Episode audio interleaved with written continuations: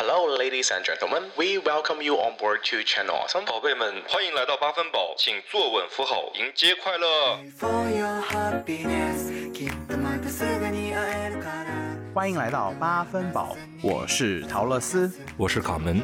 八分饱是一场都市年轻人的卧室派对，一杯 Friday Nights 的解乏清酒，也是给你温暖的一夜好梦。不管你在什么地方听到我们，我们都欢迎你关注、订阅、收藏八分饱。给我们一个五星好评。也欢迎你关注我们同名微博，添加微信小助手 Channel Awesome。Channel Awesome 的 Awesome S 改成三，进听友群跟我们互动哦。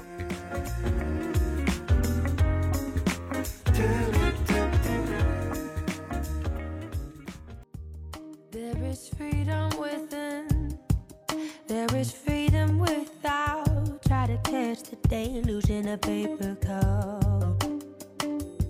Hello，大家好，又欢迎回到我们八分饱的快乐时光啦！欢迎大家，你欢迎大家，我要接什么？欢迎大家，对，欢迎大家，欢迎大家。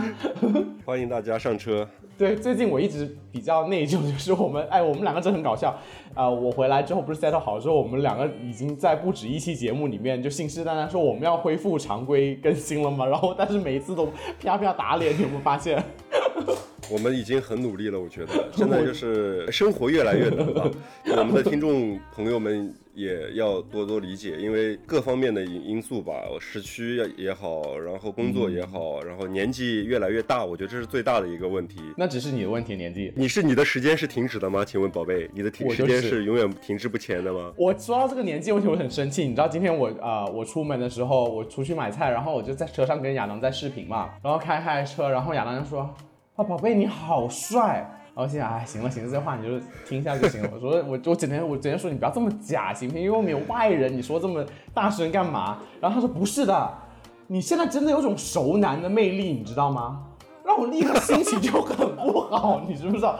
我说啊，这是什么意思啊？我真的是，我说你这亚当可能已经是在铺垫一些事情了。我我们我刚才跟陶乐斯在呃我们开始录节目之前呢，也就聊了一下家常，然后我们俩在那说，我说哎，在现在亚当过去之后，可能陶乐斯马上就是他们的生活方式呢，这些也会有一些变化。毕竟在这个国外嘛，然后这个文化呢，生活比较先进，后面会发现是陶乐斯的家庭会越来越大。等一下，等一下，什么叫什么叫家庭越来越大？什么叫家庭越来越大？你知道他现在在跟你说你有熟男的魅力嘛？然后后面可能就是开始说，哎呀，那咱们是不是可以再找一个年轻一点的人来加入我们家庭呢？我觉得这个呢，因为最近我也认识了一个新的朋友，我也是跟亚当说了，我也跟这个新朋友出去玩了。对，我觉得我还是自己乖乖把这件事说出来，不然卡门一会儿会狂放冷箭。我觉得，就陶乐斯刚跟我说这件事的时候，我就跟他说，我说你终于出轨了，你终于走上了这条路。我跟你讲，我跟卡门说的就很很简单，我说我认识了个新的朋友，而且都不是在那种 dating app 上面认识的，我是在 Instagram 上面认识。然后他第一句话就说：“你出轨了吗？”我想 Excuse me，我我只是那个你也真是。因为因为朋友们，就是因为他发了那个人的照片，然后跟我说这个人长得跟我有点像。你说哎你自己觉得像不像真的是挺，我觉得是有一点像的，就是还是挺帅的。我心想，我说陶乐斯怎么可能抵挡得了这种魅力啊？那肯定是，就是马上腿就张开了。等一下，我觉得最恶心的是这个。他首先呢，我跟卡门说，我认识了这个朋友，一个新的朋友之后，他就开始了要 judge 我说我已经出轨了，叭叭叭叭叭。然后我就说，哎，放心吧，我已经长大了，什么逼啦。然后我就算了。然后他这时候他悠悠的说了一句。这个人长得跟我这么像，你是怎么能控制自己自己不跟一个这么帅的人出轨？然后我就是整个火都已经到头顶了，你知道？我就想，啊，我真的是真的很那火我觉冒得陶乐斯三丈。就是在在寻找我的替代品吧。哎呀，还是挺哎，那那我如果 如果要是这么说的话呢，就是我发这个人的相片给卡门看，说说这人像不像你，然后卡门也就是很有自知之明，就说这个人比我帅，就是他卡门说这人比他自己帅。我是客气一下好吗？哎，这个就不是客气我只是。客气一下。嗯，有一说一，就是呢，我也发给亚当看了，我也发给了徐熙娣看了，大家一致就认为这个人还是比你好看一点点的。真的吗？我今天可能会见到徐熙娣和亚当，我就今天会当面去问清楚，我会录音，然后你记得把这个音轨加到里边，好啊，可以可以。我就会问他说，我跟这个人谁帅？哎 Anyway，我就是认识这个新的朋友，然后他这个人也挺有趣的，然后也是刚过来这边，平有跟他去过几次公园。但是我想说，就是每一个知道我这个交友情况的朋友，不单单只是卡门，就是我另外在这边好朋友玩泥沙同学也是都在祝福你。就是从道德的根本上就鄙视我，你知道吗？就是 就觉得我这些问题真的 come on，真的大家放心，就是不会有任何的问题的，OK。对，我们今天就是前面扯了这么多，也是因为我们太久没有好好聊天了，你知道，就是是最近都两个人都很忙，然后坐一坐下来一开那个视频，我们俩现在已经扯了一个小时了，你知道吗？就我们俩在还没录节目的时候，就就已经扯了一个小时了。对，因为确实是呃太久没有没有好好聊天了。They come, they come to build a wall between. 然后我们今天的主题呃是什么呢？今天的主题呢，首先要表扬一下大臭脚。这期的主题是大臭脚想出来的，就是我们要聊聊我们朋友圈的使用方式问题。对，就是我们前段时间不是也在我们的群里边，然后包括在一些平台上去发了我们做的那个问卷，是关于朋友圈的。然后其实也就是想借这个嗯问卷吧，然后来探讨一下，就朋友圈，呃，现在大家的一个使用的情况，然后和它背后的一些，它是到底到底是道德的沦丧呢，还是命 命运的波折焦点？访谈，是不是又开始了？你 这人怎么又开始焦点访谈？因为我看了一下后台数据，我觉得还挺有趣的。然后在啊正式开始之前，我们还是来回复一下我们听众的留言。好，听说你这儿有一个有个重磅的，对，对我这边要先首先感谢我们的这位朋友叫做清风，他说他那天就加了我们这个小助手的微信，which 小助手也是我本人啦，就是 我刚才还懵了一下，我说啊，小助手谁啊？你知不知道很多听众朋友加了那个小助手之后，都已经默认那小助手就是我，你知道吗？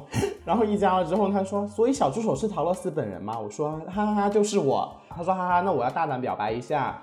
虽然只是才听了几期的播客，但是已经明显感觉到你是一个非常可爱、有个性的主播。希望之后有机会在现实生活中可以认识你，因为有听到你说需要听众积极的对你有所反馈，所以我一定要把这句话说出来。但是我听到就好像我在就是威逼利诱大家诉说对我的喜爱，你真的是？逼太紧了，你真的是逼太紧了。他说，目前作为一名直女，其实我不知道他这个用词是什么意思。什么叫目前作为一名直女？呃，是他是我觉得是比较流动的观念吧，应挺好的，挺好的。反正就是祝福他先。他说，目前作为一名直女，真的很喜欢卡门的声音，很喜欢听他讲话。而且我发现你们两个搭档真的能碰撞出很有趣的化学反应，而且你们之间很有默契，所以希望你们节目可以继续，期待有更多有趣的分享。是一个很真诚的留言，我还以为是对你大肆夸奖的，怎么最后又在夸我呀？这种评论你不是会封杀掉吗？啊，他只好像只是说了你声音好听而已，他的篇幅主要花在我身上。我们是一个播客，我们除了声音还有什么？请问，那不夸声音还夸什么？我除了声音，他说我很有趣啊，很可爱呀、什么这种，是不是？他说你可爱是怎么去判断的？你是要否认我们所有听众、所有喜欢我的人是不是？妈的！就是我们陶乐斯确实是很可爱的哈。好啦，然后那个，我来回复一下，有一个我们的听众朋友叫生活气息哈，他就是产生了一点疑问哈，他说卡门究竟脏到什么地步？点点点，是不是上厕所不洗手直接擦裤子上？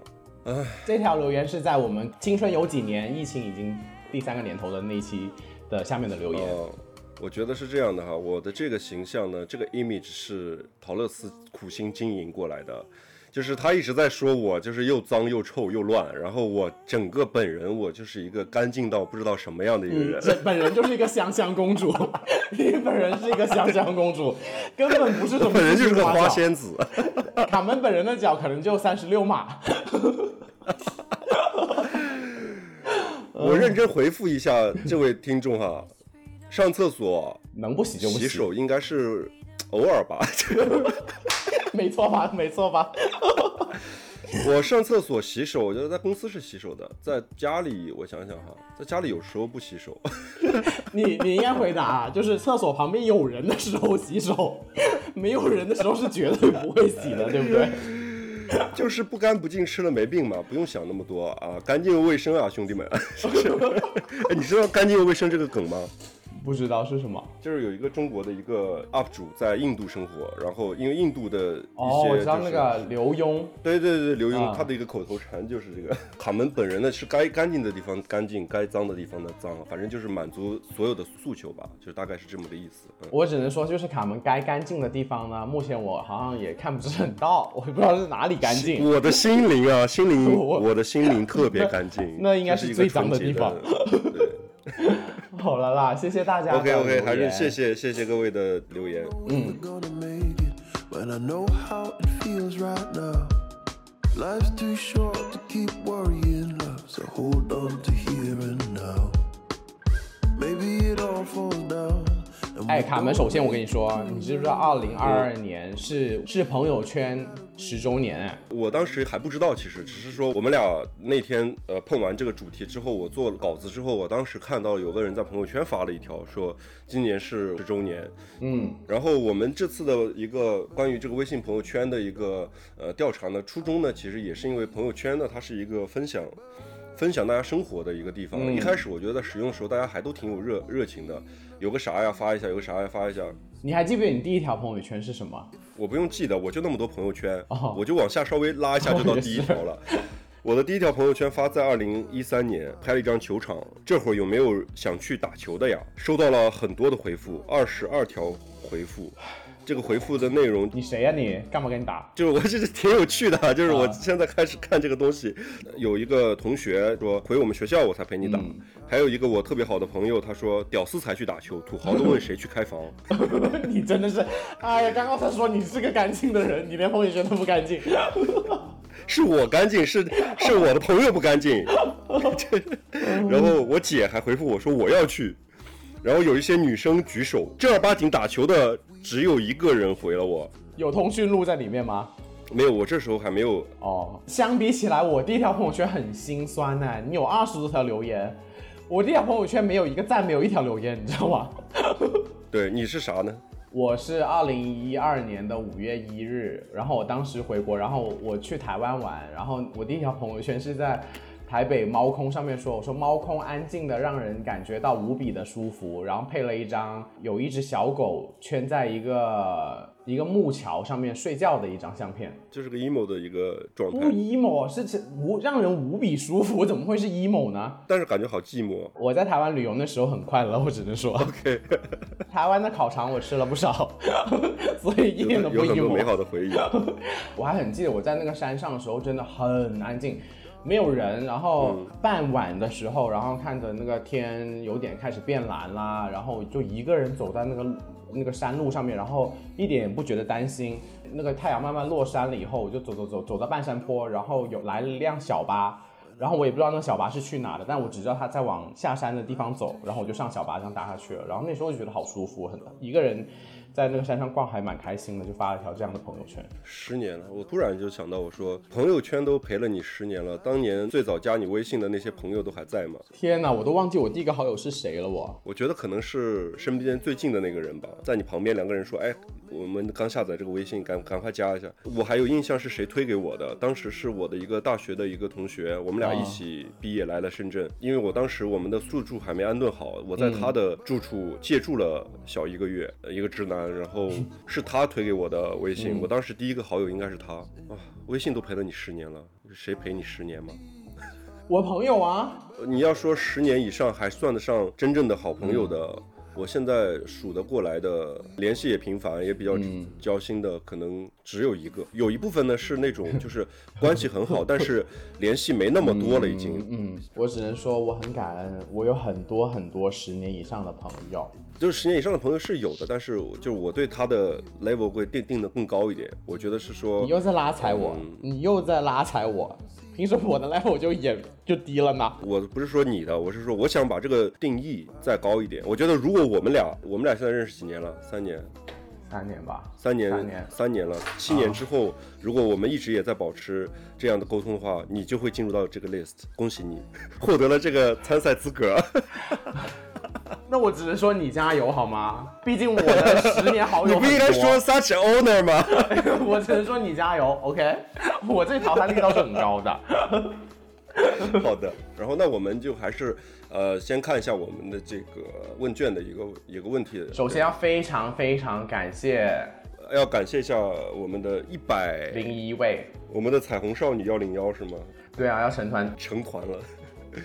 第一个问题是就是想了解一下我们听众小宝宝们的性别问题。没错，这个结果还真的让我还蛮惊讶的。说真的，看到后台数据，这个谁选的谁吗？其实看不到的是吗？怎么你你你是想说这一百零一个可能百分之三十八是假女生是吗？没有，我想看一下这个不轻易定义到底是谁啊？是什么意思？因为这个不轻定义是你加上去的嘛。我一开始说是没有加这个的，然后我认为加的很好。然后你的意思是他是是是流动性别，就是他自己不再很。刻板的定义自己是男性还是女性，他觉得他自己的性别是可以流动性的。哦，我们有三个是不轻易定义自己性别的小宝贝。对，那我呢是完全抱着一个很开放的心态，可能他们这个来自山里的孩子会想知道这三个人到底是谁。然后已经在那个脑海里边在画他们三个人的画像了，就是大概什么样一种人才是不轻易定义自己性别的人？嗯，我是可能在这方面稍微刻板了一点。反正我是很惊讶，我们居然是有三十九位真的真姐妹来真参与了我们这个问卷。我们的男性的朋友是五十九位，女性是三十九位，这个占比其实还是超过我的一个预期的。我以为可能大部分都是一些啊弟弟们的啊，这小弟弟。对然后女生的占比呢，我我我以为可能是就是会占比是在百分之十左右啊，按百分比来说，其实后来看到有百分之三十八点六一这样一个数据，还是挺多我们的真姐妹在里边 啊，要要感谢大家，对。还有个我想说我们的年龄区间喽，但是我依然很好奇的就是这个这个极端的五十六岁以上是谁呀？我我们有一个五十六岁以上的是。真的假的？我真的很好奇，五十六岁以上的这个听众能听得懂我们的梗吗？不是，我想问一下，你不是说你把这个问卷也发给扎克了吗？你确定扎克填的不是五十六岁吧？哦，对我，我发给他了，但我不知道他应该，我觉得正常填的嘛，他也就不到五十，他可能是三十六到五十五，是不是？我们的十八岁以下的是没有的，我觉得挺好的，就是十八岁以下其实。在我们的一某云这个平台，有个小宝贝也留言了，说他据说我是未成年的听众，然后我心想妈呀，我我说哈欢，我也不知道说是谢谢你呢好呢，还是欢迎你好，还是怎么样，你知道吗？我就还是不要听，我就快逃快逃！我一下子你知道这条留言我不知道怎么回复。我觉得是这样的，就是十八岁以下的听众呢，还是在家长的陪同下听比较好。你你确定吗？可能会本身有家没家了，变成。呃，十八岁以下的听众听我们节目，还是要就是有一些。嗯，心理的一些建设哈，最好在成年人的陪伴，或者是找个一，我觉得可能好一点。什么？在一的陪伴下听？我上次有个 UP 主在 B 站上发了条视频，嗯，就他就用这个梗就挺好笑。他说本视频就是含含有一些呃内容不适合呃年纪小的朋友听，然后看，然后如果是年未成年人，请在一的陪同下看观看。这些是玩笑话，大家保护好自己。毕竟上一期帖子也分享了那个千奇百怪的故事了。是的，然后我们的年龄段基本都集中在十八到三十五岁。对，呃，二十五岁以下的，二十五岁到三十五岁之间的就占到了差不多一半的水平。然后跟我们预计的也差不多，有一部分还是我们的学生听众，应该还是在读书的一个阶段的。对，然后另一部分呢就是苦命的打工人。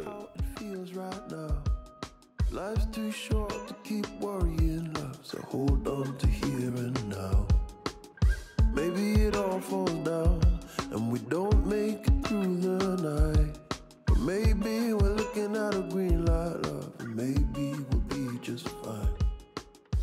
当前朋友圈访问的权限的一个状态，这个功能其实是这两年才有的吧？对，近几年才有的。以前呢？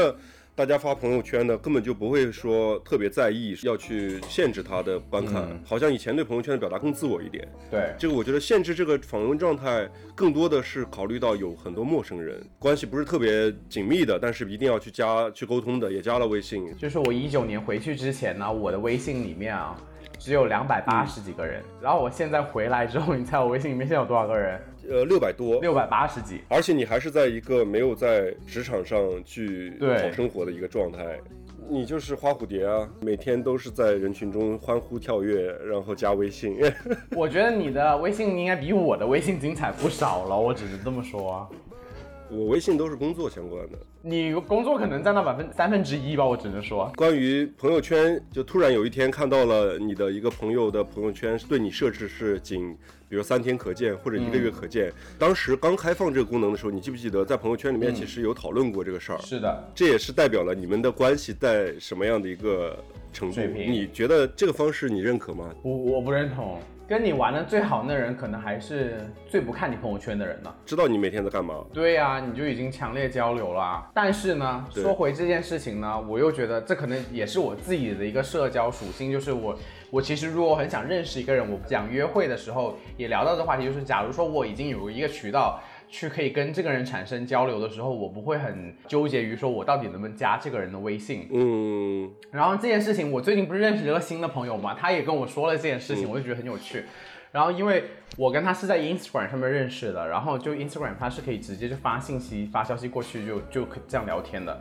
然后最后是第一次见完之后，他加了我的微信，然后后面我们聊回这件事情，他就说我是个老司机，你知道吗？嗯，他说你一上来也不问什么情况，什么也没有问聊天方式啊什么，就感觉这个人就是很油啊，很会啊。就是什么都懂但。是这个我就觉得你你认同他的观点吗？我认同。啊？为什么呢？我觉得，如果是说比较清纯、青涩一点的人，他会思虑更多一点。他认识一个新人的时候，他会考虑说，哎，这个人，呃，是什么样的一个人？我要是用什么方式跟他沟通、交流什么的。但是如果是一个所谓的老油条吧，老油条有一个，就是说有稍稍微有点贬义哈，但是有有些，比如说是经验丰富也好，或者是他对于其实这种社交的模式已经见得很多了，他对于很多东西他就透过现象已经看本质了，就是他其实不太在意你用什么方式去聊，嗯或者是怎么去表达。这个东西其实我觉得，其实也是体现你的这个经验的一个部分。就他他其实确实不在意啊你是什么类型，反正我都行。呃，我我也我也不是我都行啊，你 你又夹带私货。我不是说我都行，我是说我都行的意思是说我都可以去应对，而且这个点有个很核心的人、点是什么呢？这一部分人呢，大部分是。比较了解自己的诉求的，我不管你是怎么聊，你是什么情况，我知道我自己想要的是什么，我就是会按照我的这个诉求去跟你沟通。我觉得这种方式在青涩的人的面前，他很多时候是相对被动一点的，他会主动的去想说，哎，我要怎么去跟他去建立这个关系啊，去了解他是怎么样一种方式，会有这样一点区别。我觉得我是会有认同的。好吧，我觉得这点也可以侧面的反映出来，就是可能朋友圈使用，可能每个年龄，可能自己的心态有一直会有变化吧。对于朋友圈可见时间的这个事情，你有没有一个经验啊？我觉得还挺好玩的，就是在其他的一些社交软件上，你比如说你加了个人，嗯，然后可能大家聊了几句，然后就会说加一下微信。有的人可能稍微谨慎一点的，他是这样操作的哈，他的朋友圈的访问状态呢，对，我不知道是怎么啊操作，其实我没操作过。一般是比如说三个月也好，或者三天也好，或者是啊不可见也好，一开始是这样操设置的，他会给你一个时限。但我现在打开我朋友圈了，你去看一下，就是给你一个时限，就是我现在打开，你先去看一下，但是你看完之后他会又给你关上，然后再开始跟你聊。我都遇到过一两个这种类似的，哎，我也遇到了，是不是？我想说，就是这个人呢，不是我要呃，就是要干嘛的。这个人是一个酒吧的老板，是跟亚当有一天就是、约去那边喝酒，然后认识了这个老板，然后他就就加了微信了呗。然后 somehow 我觉得这个老板应该是觉得我这人很靠谱，或者是就觉得我这人很有亲和力，他就是可交，对对对之类的。然后我一开始根本就没有在留意他的朋友圈，他有一天就跟我说：“我把我的朋友圈打开给你看一看吧。”我说：“哦，原来我是第一次遇到。这种情况更奇怪，因为这个人就站在你面前，他说”对，就或者是你们俩是有面对面的交流过的，然后他说我把我的朋友圈打开给你看一下。这个事情就像好像说，那我就把我的衣服解开给你看一下吧，就是好，好像是说我我我的这些秘密我就给你看一下。之类的吧。可能我觉得他可能就真的把我当很好的朋友。你的那个突然开放给你朋友圈是什么样的一个故事吗？我当时第一次遇到这种情况的时候，我当时我能理解，因为我觉得我对于谨慎的这种行为都是能理解的。然后后来发现，我看完他的朋友圈之后，我发现就是我想跟他聊天。他的朋友圈就是一个展示面，就是一个什么呢？就是很多啊他的自拍也好，有的社交软件上也是，嗯有发过照片的。但是只是和那时候可能是发的是我忘了发的是闪照还是什么，或者是只有单一的一两张不是，精修，反正就是不是说特别全面。然后他通过这个朋友圈来那个、啊来再展示一下自己的优势吧，算是。但是他也会想说，那我的呢？我说我没有朋友圈，我说我就是不发朋友圈。你没有，然后他就有点失望。我说没事儿，我说我们有嗯机会见面吧，见面聊。然后我说就是这些东西展示，我说都是些片面的东西。然后但是我觉得这个事情呢，代表了很多人在发朋友圈的时候呢，还是把它当做一个自己想展示的一些东西在朋友圈。所以他对于一些陌生人呢，他觉得说我跟你还没有那么 friend，仅三天可见突然流行了一阵子。有人就说，哎，点开了谁的朋友圈，突然发现他对我仅三天可见了，就 开始 emo。我说啊，原来我在他心中是这样一个地位。然后后来发现这三天可见确实是有点太少了。然后很多人，我看现在我的一些呃朋友也好，同事也好，设置的好像都是一个月可见。这个功能呢，现在慢慢都已经就是大家好像都习以为常了，都会这样去去处理。我呢，之前呢都是三天可见的，但是呢，自从做了节目，嗯我觉得就是如果有加有些听众朋友会加我的就是主要的这个微信嘛，然后还有一些平台啊什么的，这些媒体人啊什么都加了。然后我觉得三天可见可能就刚好，因为我们节目是都是周更嘛，那三天可见很快就可能就是过了两三天，那我以前发的对我们链接的这个时效，对，所以我后面就自己把它改成了一个月，我就是完全为了我们节目就把我的朋友圈改成了一个月，不然我自己本身是三天。为了我们的节目突破底线，毕竟我们的节目主要也是我一个人在撑啦，为了我们的节目去出轨，然后积累素材。我没有出轨，真的是把所有的事情都可以都可以赖到我们节目上。OK。然后那天卡门还真的很认真的指责我，他说你这个算不算是面基？我说算吧。然后卡门就说那这就是出轨啊。我说哈，我说我手都没有碰，怎么就出轨了呢？他说这一切就只是一个开端。我当时已经是半夜两点钟，我真的很想学那个贞子爬出他，爬出卡门的手机屏幕，爬上对电妈给你两个拳头，你知道吗？你就想爬上我的床，真的太可怕了，你这个人。然后我说完之后，卡没有很接，他也不搭话了，搞得我那股气一直憋着。我说妈，你怎么不说让我再骂你几句？听节目的你们自己来评评，我这个算到底算不算出轨？请大家留言告诉我一下，我也收集一下大家对这件事情态度。你要说清楚一下状况，就是你在一段稳定的关系中，然后只是两个人短暂的处于异地，嗯，暂暂时处于异地吧。你出于无聊的一个心态呢，在一些社交软件上，我不管 Instagram 是什么，它反正就是个社交软件，上面去呃、认识了一个陌生人，然后主动约他出来在线下见面。两个人呢没有说具体的目的，也没有说干什么，也没有说不干什么。哇，我这个故事被你杜撰的，就是整个就是一个新三色的偷情宝典了，已经。我想说的就是一个很健康，就是我在 Instagram 上面认看到一个人，就结果遇到了一个长得像我的大帅逼。我只能说比卡门帅很多的一个人。你真的很不要脸！我在说我的故事，你一定要往你自己身上靠什么靠？Anyway，然后呢，那我就呃 follow 这个人，他有 follow 回我了，然后我就很无聊嘛，天天在学习。然后我要说很重要的前提，我身边的朋友全都成家了，就是我学习的无聊时候，我想出去呃兜个风啊，走一走，没人陪，那我就想说，那你要不要出来逛一逛？因为他跟我家住的不算太远，就是这样就见面了，嗯，就出来玩。哎，你担心被网暴吗？我不怕啊，对，我不怕吧？你会跟他们正面对线，对不对？我希望到时候有人提出一些想法的时候，你可以跟他正面去对线，好？我只能说，就是这个就是考验大家信不信任我这个人格人品的时候了。我只能是这么说，反正那个那个人一上车，我就立刻跟他说我是有对象的，就是这样子。嗯，然后他就说我可以加入，他没有，好不好？他只是说他什么时候来。那我们还有几天的时间。节目效果是这节目效果，这是节目效果，大家 你自己听听合不合理吧？我刚刚说的是假的，你真的是，我不能老是接你的梗，最后害的是我自己，你知道吗？你就是见了坑就跳，你真的是你是伏明霞吗？跳水女王？我是郭晶晶，我是跳水皇后，得金牌最多的那个，还是嫁入豪门的，最重要是嫁入豪门。你不就是豪门吗？你是豪门，大声的喊出来。反正卡门，你的那个立场我已经很知道，你就是站在道德制高点来绑架我，就指责我。我想听听大家听众朋友们对这段故事的一个解读。对我，我只是把这个节目效果拉到更好的一个位置上。我我没有指责你，我只会无条件的支持你，闭嘴，不管你出不出轨。我了。反正我只能说，亚当，我刚跟亚当说这个时候呢，亚当脸是有点歪的，他是有点生气的。那当然，我是很理解亚当的。呃说回我们的主题好了。说回我们的题目，关于这个朋友圈的一个使用频率的，发现大家的使用频率还是比较高的哈，就是基本上有超过一半的人，百分之六十多的人都是有空就刷。对啊，，我也是啊。有空就刷朋友圈，你是吗？就是中午吃饭那会儿，刷一刷我会就把朋友圈点开去翻一翻，然后早上上班的时候，在路上的时候，比如等红灯的时候，我会去翻一翻朋友圈。就这几个特定场景的时候，我是感觉就是好像肯定是会刷刷朋友圈的。一起床吧，一起床会刷一一起床不会，一起床我因为上班人你知道是很匆忙的，一起床一看啊已经晚了十分钟了，赶紧洗漱收拾，啊然后出门那你这也是也差不多也是有空啦。啊，算算算是有空，算是有空就刷。像我的话，这个场景更符合是每天固定时间刷几次。哦，我的时间被我的工作划分成了比较固定的一个时间阶段，所以我几乎就是这种最少的这个频次是有特别需要时候才刷，是有百分之十三的人。这是把朋友圈当成推特了吗？什么叫有特定需要的时候刷？我真的，你当时选设这个选项，我就很不是啊，有。什么特定需要的时候才会发刷朋友圈呢？我想不到有什么特别需要的时候。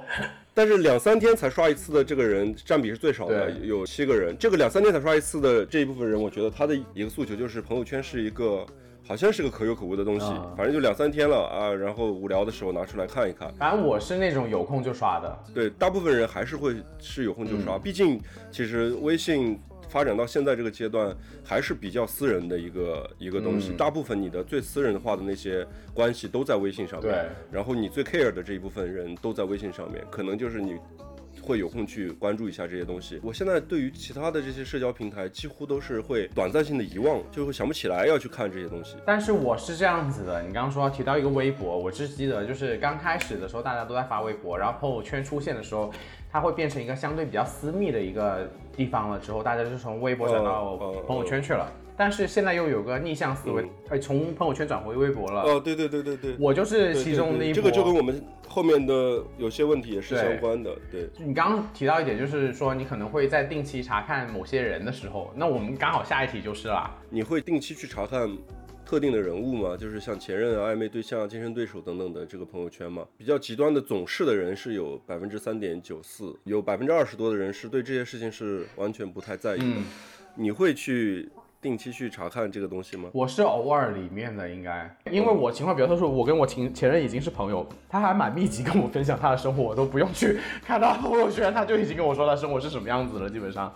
我是从不的那个，你还是有有微信的前任在你的，有的有的有的，你从不看你这任意一个人的朋友圈的吗？就是刷到的时候就看到了而已，但是不会说是特点进去。说是定期去啊看一看，对对对对对。但是这种如果是说经常去查看这个前任啊或者暧昧对象、啊，可能刚分手。，对，有可能是在刚分手的时候，嗯。是处在一个比较频发的一个阶段，但是我有一天会突然看到他的朋友圈就开始对你不可见了，就刷着刷着有一天突然看到不可见了，拉黑了。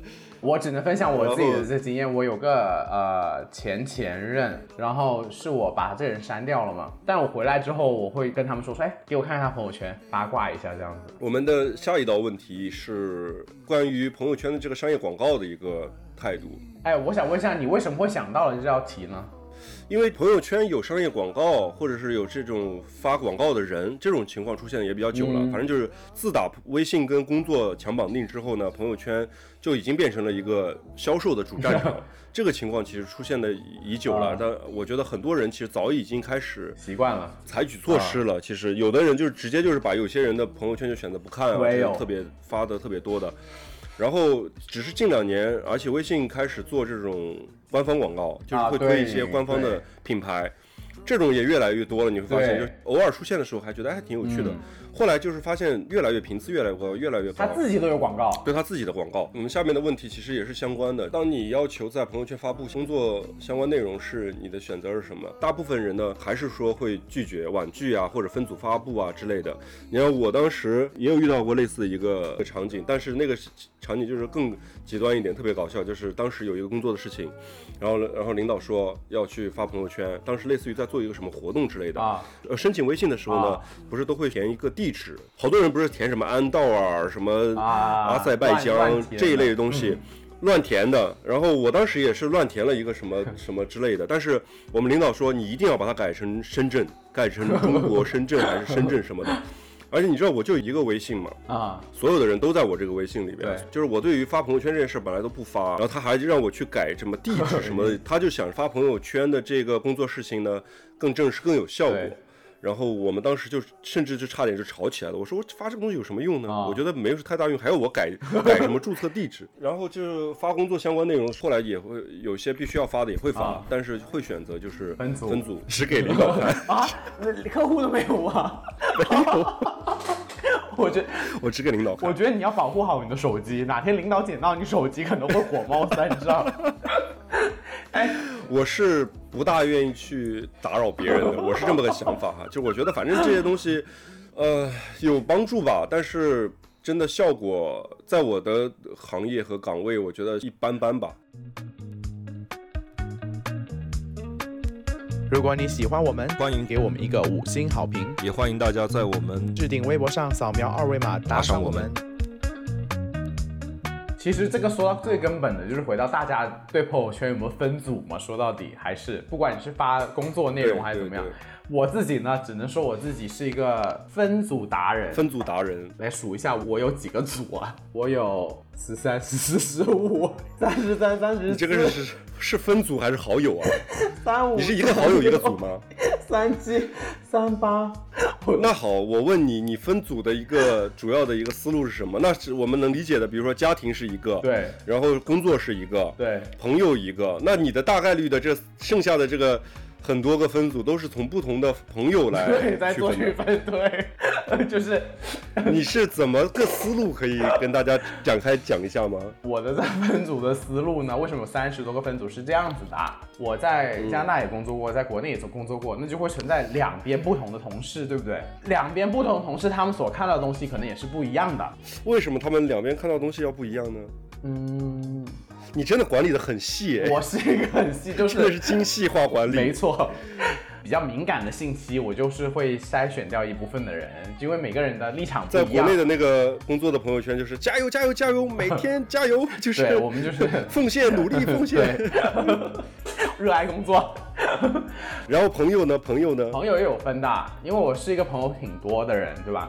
然后呢，朋友这边有分，嗯就说知道我的身份的人跟不知道我的身份的人。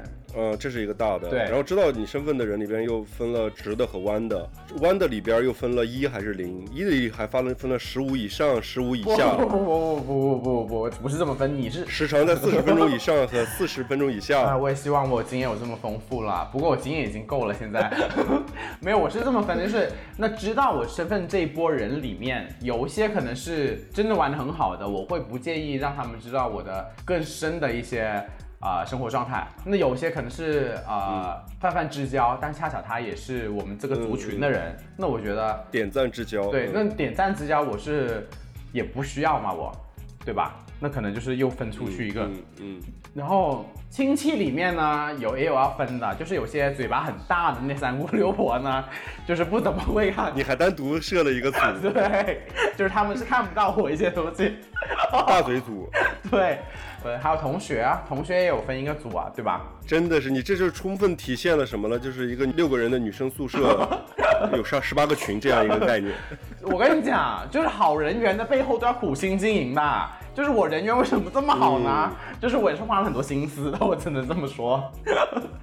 我觉得大家就是我们的听众朋友，呃，有没有跟陶乐斯类似的这种分组的思路的，或者有其他一些更奇葩的分组思路的，也可以在评论区跟我们分享。但是我只能说，我现在的分组发最多的就是我们节目的分组了。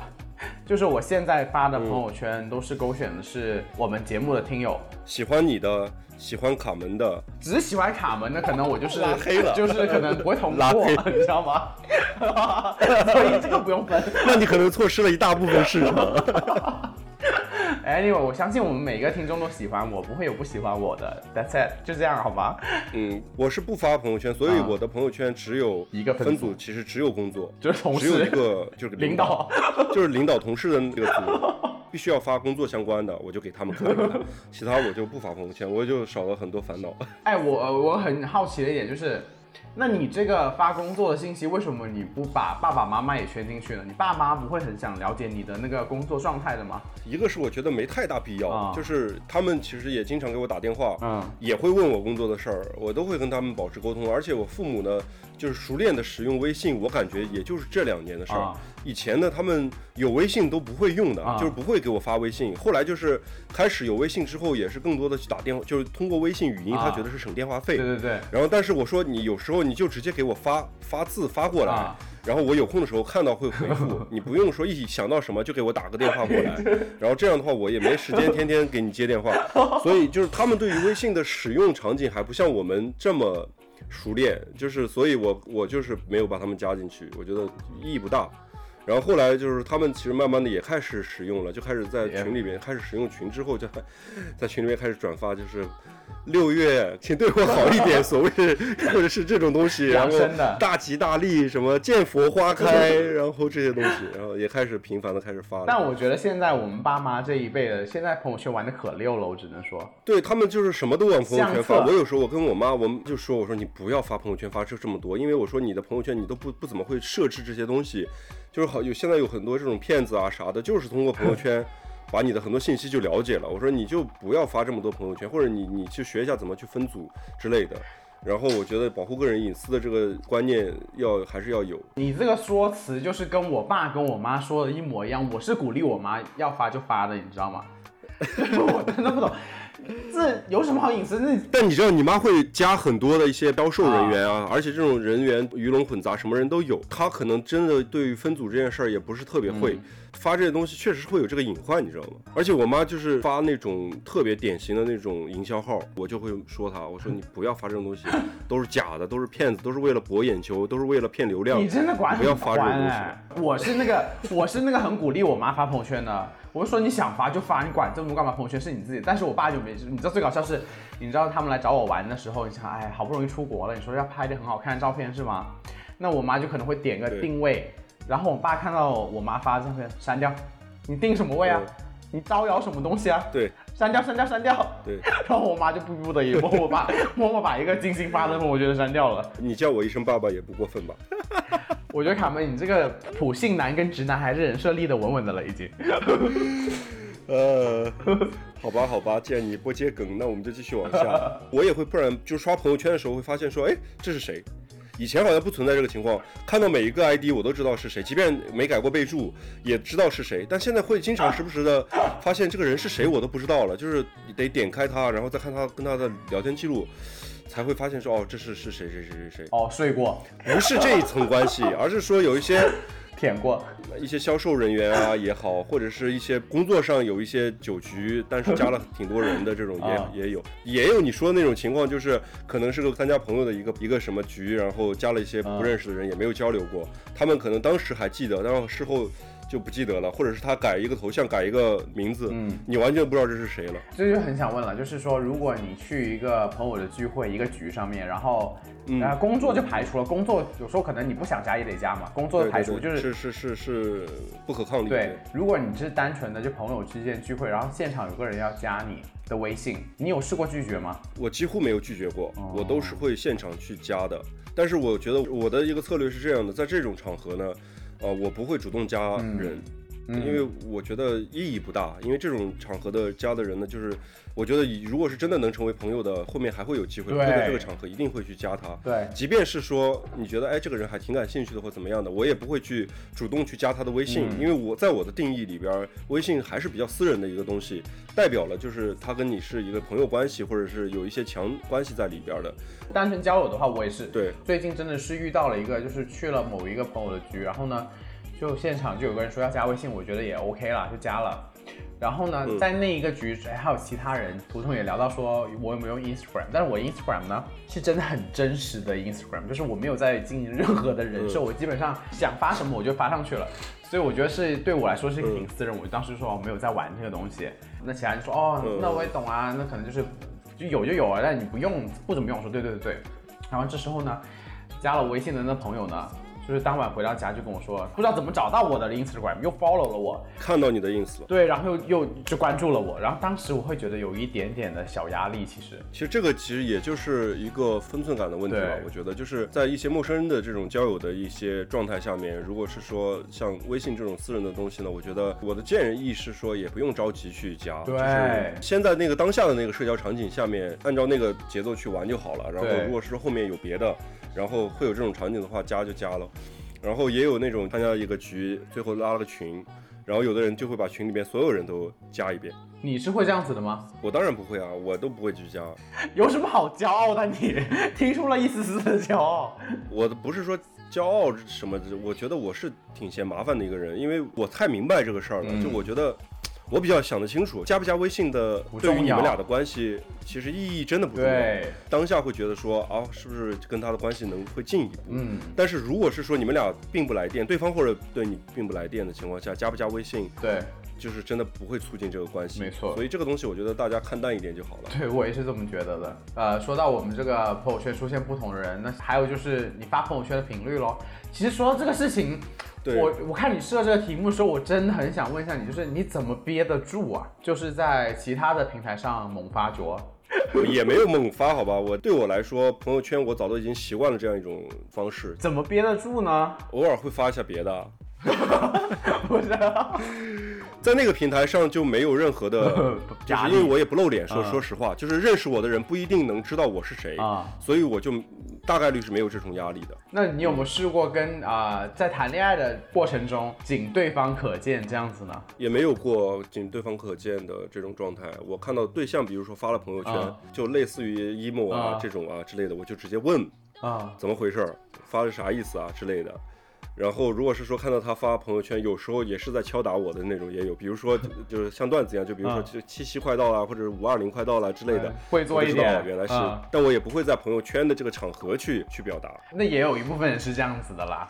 对嗯，而且朋友圈共同好友这件事儿，你有趣的事情，你有没有遇到过那种自己从来没有预料过这两个人竟然是共同好友，然后自己就是在某一次在朋友圈的这个社社交场景下，突然发现原来这两个八竿子打不到的人也竟然是共同好友。我只能说有次是最奇葩的，就是我朋友圈里面有个人是 A 好了。然后我也是见过这人的，嗯就要熟不熟的吧。这个 A 刚开始我们敲 Hiroki 来上节目的时候，我就很开心，然后哦 Hiroki 答应了，然后我就截了个图，然后我就发了，我说嗯我很开心，我请到我一个很喜欢的一个网络达人来上我们节目了。颜值主播，我 我觉得他不止颜值，他是很有文化的一个人。反正 anyway 就觉得很在网请到一个网上我很喜欢的一个人来我们节目这样子。然后这个 A 呢就留言说是在日本的他吗？嗯是啊。然后他说哦，他是我的前任，因为这个 A 的就是你知道就是嗯就是你觉得符合你对于 Hiroki 前任的预设吗？就是有点不符合，你知道吗？我就好像知道你想说什么，就是我当时就是有点黑人问号，但是我就想。怎么是不配吗？不是，我就是哎，我当时只是有一点不理解而已。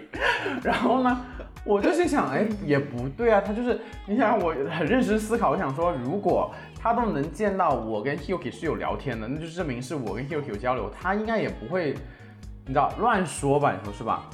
但是我一方面觉得真的应该是真的不可能，你知道吗？然后就忍不住我就去问了，然后 Hiyuki 就跟我说是没有的。哦，是另外一个故事。对，这个是我发生过比较有个有趣的一件事情嘛。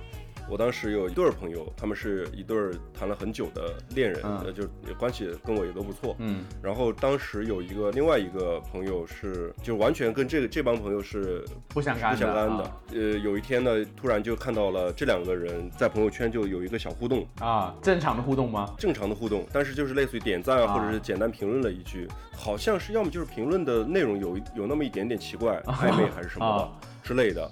然后后来就真的就是发现了这个出轨了的证据。我当时看到这个朋友圈点赞之后，我先怀疑了一下。有一次就我们在一起，因为那时候我跟跟扎克还有三个人老一起喝酒嘛，啊我们就问他，我说我说这个人你认识吗？啊他说睡啊睡了一次，啊然后他不知道这个人有、哦有对对象象，从那一次之后还有点上头。啊，就是对这个人的有还挺有好感的，啊甚至就是后面还有保持联系，啊但是后面有没有睡过两三次我们就不知道了。但我们当即就跟他说了，就是说这个人是有对象的。是那个 吗？对啊，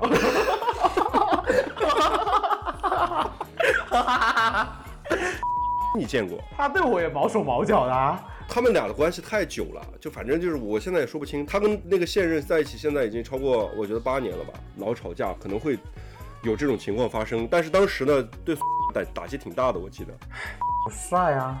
挺大的，听说是。有长处，有长处。对，他还算比较善良的，就是我觉得他是一个 人品不差的人。你说爱情这个东西，他们俩的关系也也有复杂性，但是他的本质是不坏的，是一个好人。然后她男朋友倒是那种闷骚型的，就是闷闷的，然后呃不太爱说话，总觉得他肚子里边也没憋什么好好好东西。那两个人都不好看，我就也不会有什么任何的想法。对他对你来说太瘦了。你没有在朋友圈发现过这种奸情吗？这种好戏谁不想看啊？我觉得我是非常想看的。呃，就比如说我问你啊，比如亚当的朋友圈，嗯，首先你跟亚当的圈里边朋友的共同好友多吗？不多呀，好像也不多。他也没有，因为亚当本来也认识人也不多，他也没什么圈里边的朋友。说白了，他都是一个没有朋友的人，我觉得他不需要朋友，你知道吧？渣男就是不发朋友圈的，对啊，你啊，就是要隐藏你啊那个关系线嘛。对啊，不是你吗？我当然是没有这种需求的。那亚当也没有啊。想爱我，你自己亚当还是会发朋友圈，你是一条都不发的。没有，我刚想说，你跟亚当也有微信了，现在你可以帮忙看一看啦，是不是？突然点开亚当朋友圈，发现全他妈是就是在跟我的某一些 全都是共在同好友，而且都是很骚的骚灵的那种 那种人。这点我还是很放心的啦。我点开看一下，你看一下啊，你的那个想看好戏的那个表情，真的真的一点都藏不住，那个嘴角笑到你真的啊，他发的就是工作相关的，对，还是说他给给把我设设置分组已经分到了工作那一组了？加的第一秒钟一个分了组。全都是工作的，我觉得我基本上应该是，哎，你的点赞就不算了，就不作数。哎，这儿有一个比较多的，应该是小还有徐熙娣吧？哦哦，是他呀？张曼玉加了你吗？没有，啊，那就是小百合。又发现一个小百合，然后还有伪娘加你了吗？你别慌好吗？你别慌，你别慌，别慌，我不慌啊，不要慌。但是他朋友圈挺多的，他什么叫没发朋友圈啊？都是朋友圈挺多工作的呀是你看不到吧？你又开始挑拨。没有哦，没有哦，有很多裸照是不是心情的分享哎。有没有嘛？有我跟那个亚当沟通完再跟你说吧。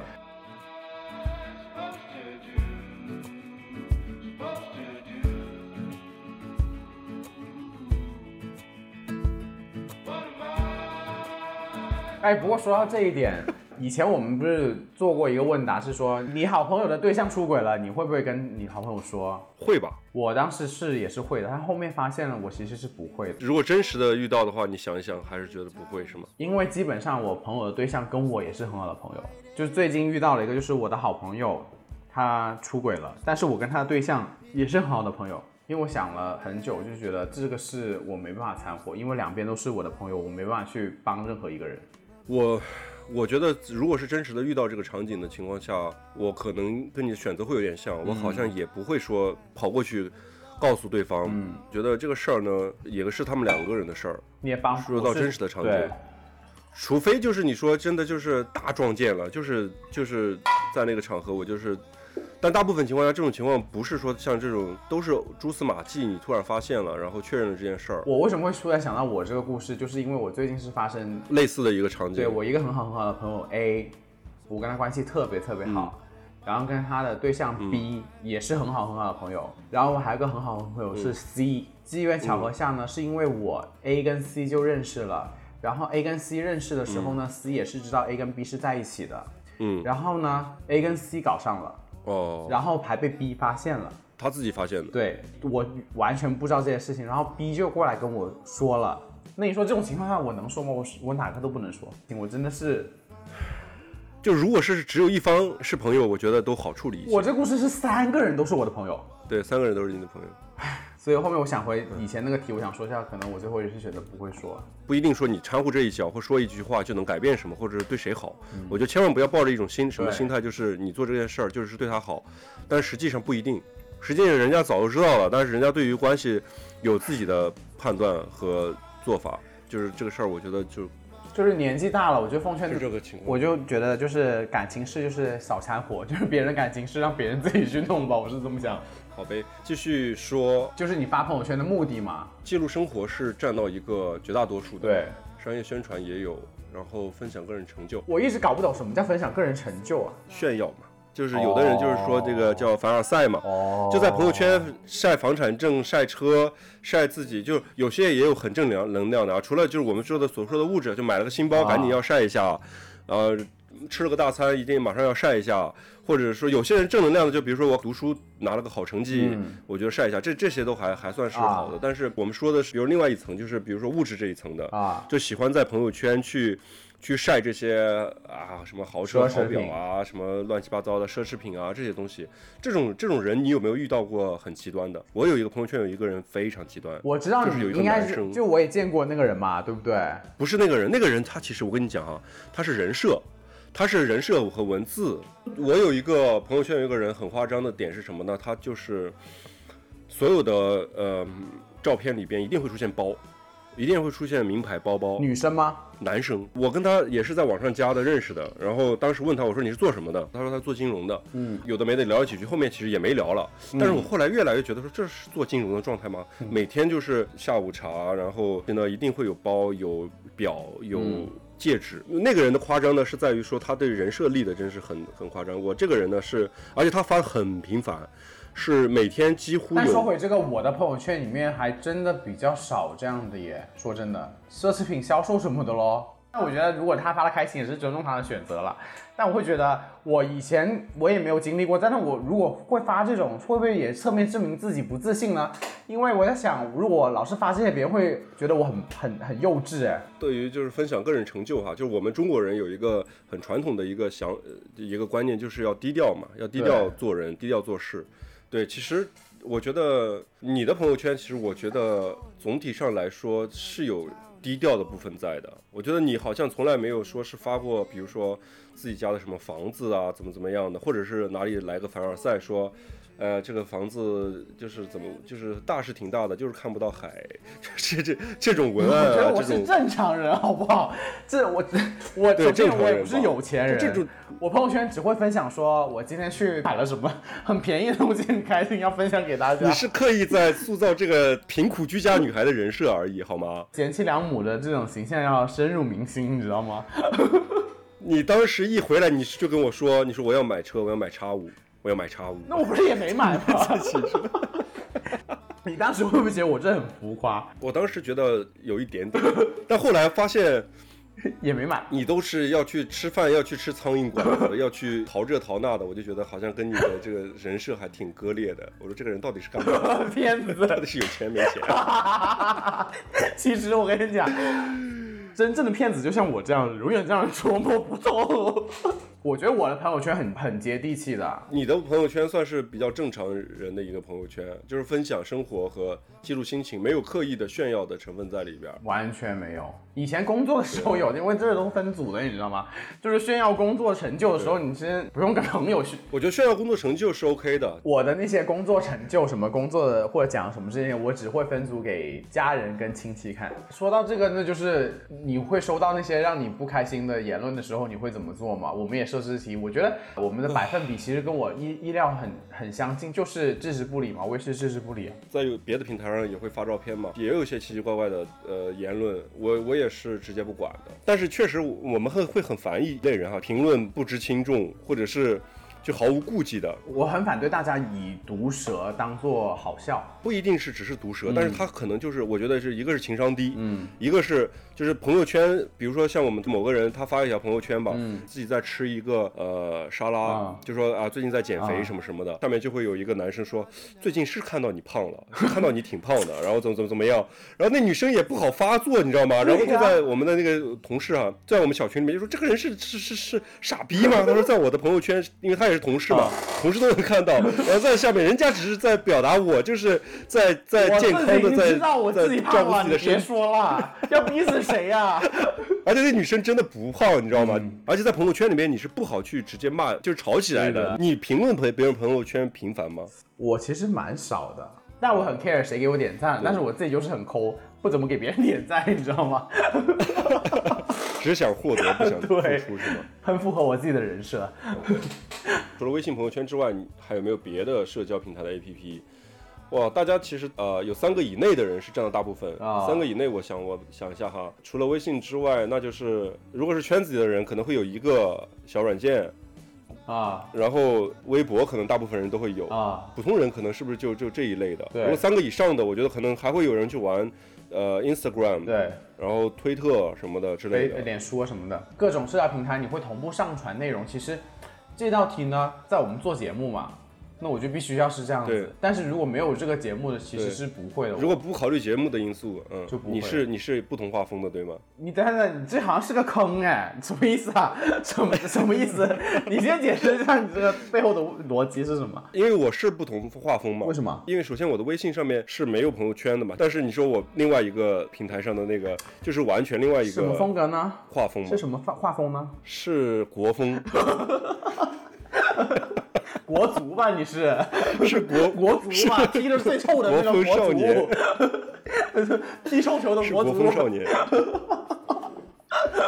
百分之四十八的人呢都是呃完全不同画风的，这个也就是从侧面来嗯展示了，就是其实每个人的社交需求是不一样的，展示的方式也是不同的。有人真的是偷偷里就是做自己，还是占极少数的。我是比较相同的，其实本质上可能是一样的，那我觉得我也差不多，就不会有什么大的差别。我有遇到过一个认识其实挺久了，然后但是就一直觉得他就是挺普通的一个正经的一个朋友吧，是朋友的朋友那种，加过微信，然后就是时不时的发一些朋友圈，都是美食啊、旅游啊之类的。啊有一天突然就看到他更新了一条朋友圈，推一更，是个网黄啊。对然后才知道原来他还有另外一重生活。我不知道他是不是那次发这个的时候分组没有设好，还是怎么样。就是虽然是也是圈里边的那个人的朋友的认识的，但是还算是比较正常吧。嗯然后那个场景下，然后他突然发了这条之后，然后我就问问我我问过我那个朋友，我说这个人是个网黄吗？他说是啊，你不知道吗？我说我不知道。好不好看 好不好我没有看，因为我没有推特。呃，身材好，长相中等吧，我觉得。那听起来还可以看一下啊，感觉 这种就是双面人生吧，就是属属于双面胶蛙，天下无双，霹雳娇蛙。下一个问题，这个问题是你加的哈，啊半夜发朋友圈又删掉的情况，比例还蛮高的。你是这种场景一般是是是什么内容啊？情绪比较大嘛？都说晚上的时候，你是人的情绪是比较波动的嘛，对不对？嗯嗯，对吧？夜深人静，四下无人，对我独自面对那个砖墙的时候，但我觉得也不一定是只是对着感情而已啊，就是我有很多次就是嗯，因为一些时事，搬家那次应该有偷偷哭吧？哎，这种生活的就累生活的累。是打不倒我的，这种生活的累只会让我们越挫越勇。哎，我真的觉得我现在就是一个钢铁般的人，已经没有坚不可摧了，没有什么可以摧撼动得了我。你是钢铁女侠我是 Iron Woman 啊 Arrow Woman，，Iron Man 挂了，下一个就是我。要丰富这个漫威宇宙了，我有时候会对一些时事抒就人间大爱这种。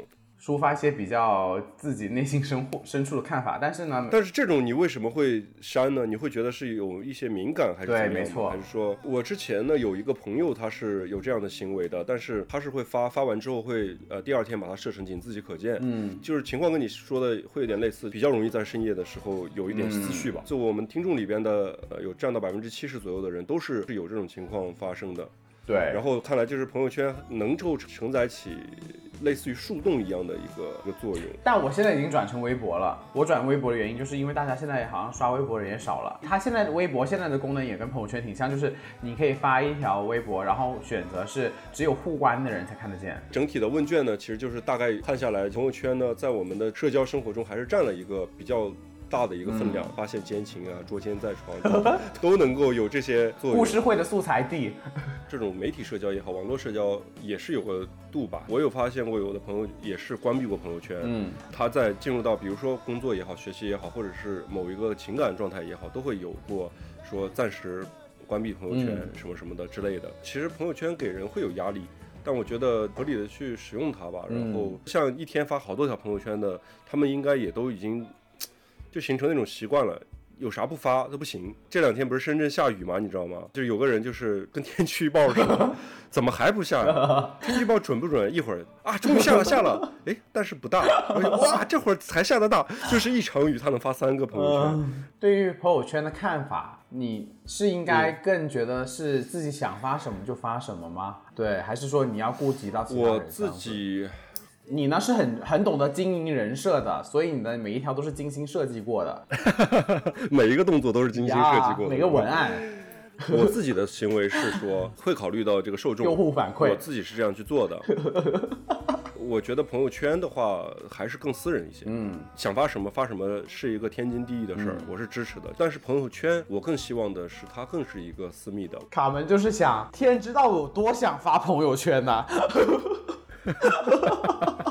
我觉得如果有一天我真的可以了，我就猛发，每天都发 你。就是每天发好几条那种人。下一个天气预报就是你，但我觉得我分享欲是还可以的。你的分享欲很足好吗？对，我是还是愿意去跟大家去分享的。现在挺好的，有我们节目，然后也是我的一个展示的平台，感谢大家。我的天，你真的很恶心，又开始获奖一，不小心就获了个奖。所以就是整天莫名其妙就感谢获奖。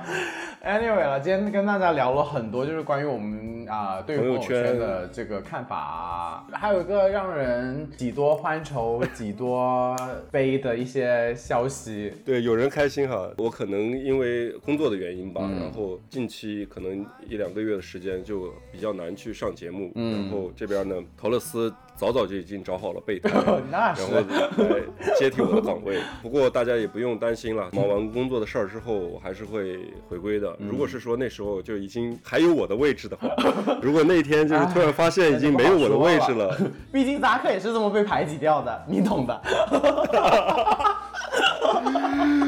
好可怕！你现在你是甄嬛吗？你是 就是最后红的只有我一个人。那好，那我们我就提前祝我们的陶乐斯大红大紫吧，我相信业绩长虹。呃，就是卡门就有一段时间他嘛。其实呢，当你跟我说这件事情的时候，我当时是就是。当然，你的事情很重要了，我是 fully support you 这样子。嗯其实还有一方面，我自己对我们这个小小的节目更新频率，我自己其实也挺发愁的，你知道吗？我们一开始的时候的预期还是比较理想化的，嗯觉得说，即便是在加拿大，我们现在对技术嘛，就是都跟得上，对还是能处理的。但是你看去到之后，你的一个工作状态、生活状态的一个变化，对，然后还是会有影响。影响到，嗯包括我自己，你说家里也有这样那样的事情，这些东西不可抗因素还是多。毕竟我们不是全职在做这个事儿，然后我们也会尽自己最大的努力去实现我们的价值。毕竟呢，原来我是全职，但是干了两年这个节目并没有让我赚钱，那我也只能是兼职了。只怪这些我们的听众不争气是吧？大家看着办啊。呃，大家就是为爱发电还是不要停啊。好了，那今天就陪大家聊到这里，祝大家有个愉快的一天吧，拜拜。拜拜。much to